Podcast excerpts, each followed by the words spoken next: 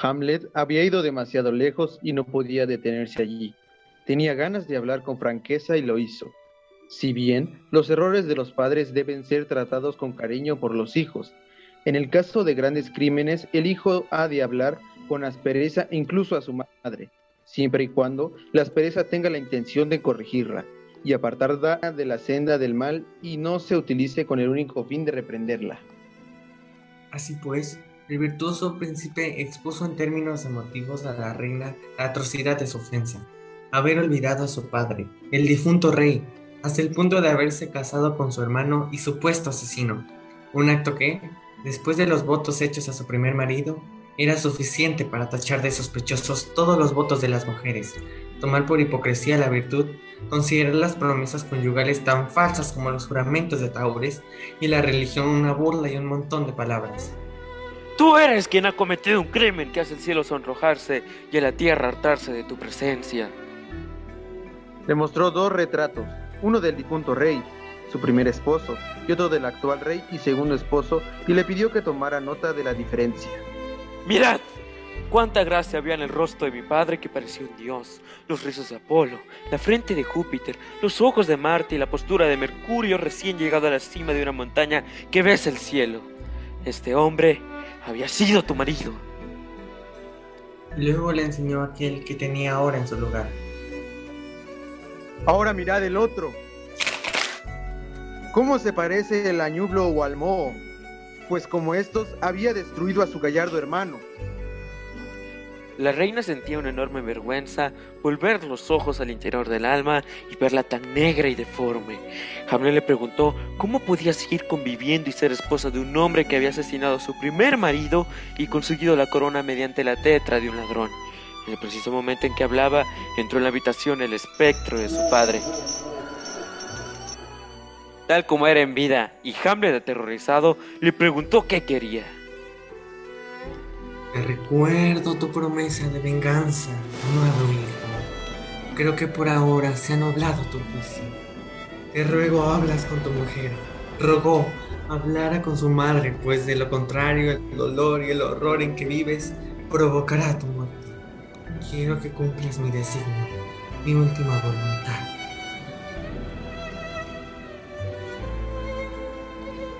El espectro desapareció. Solo fue visto por Hamlet, quien no pudo conseguir que su madre lo percibiera, ni describiéndolo, ni señalándolo el lugar donde estaba. Ella, por su parte, estuvo el tiempo muy angustiada, pues lo oía conversar con nadie, cosa que atribuyó a su trastorno mental. Hamlet, sin embargo, le rogó no halagar su alma infame atribuyendo la locura de él y no al crimen de ella, la presencia del espíritu de su padre en la tierra. Además, le pidió que le tomara el pulso, el cual latía de forma compasada y no como el de un loco. Con lágrimas en los ojos, le rogó se confesara al cielo por cuanto había ocurrido, y en cuanto al futuro, evitara la compañía del rey y renunciara a ser su esposa. Cuando se mostrara como una madre, respetando la memoria del padre, él, Hamlet, le pediría la bendición como un hijo. Prometo seguir tus consignas. Hamlet ya podía averiguar a quién había mandado en su desdichada precipitación, cuando descubrió que era Polonio, el padre de Ofelia, a quien tanto amaba. Hamlet retiró el cadáver a un sitio apartado y con el ánimo un tanto más calmado lloró por cuanto había hecho. La desgraciada muerte de Polonio dio al rey el pretexto necesario para alejar a Hamlet del reino.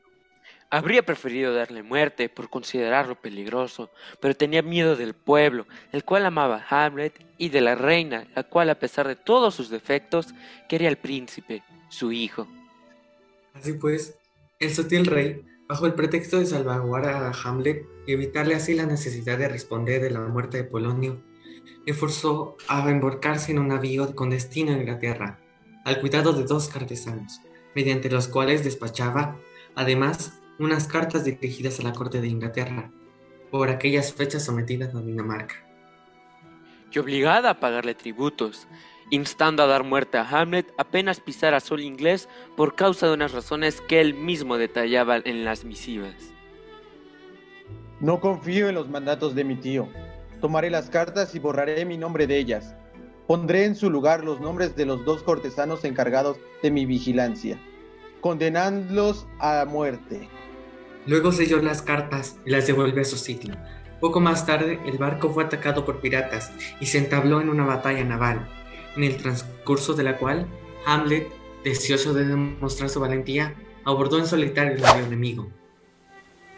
Su propio barco aprovechó la circunstancia para alejarse cobardemente.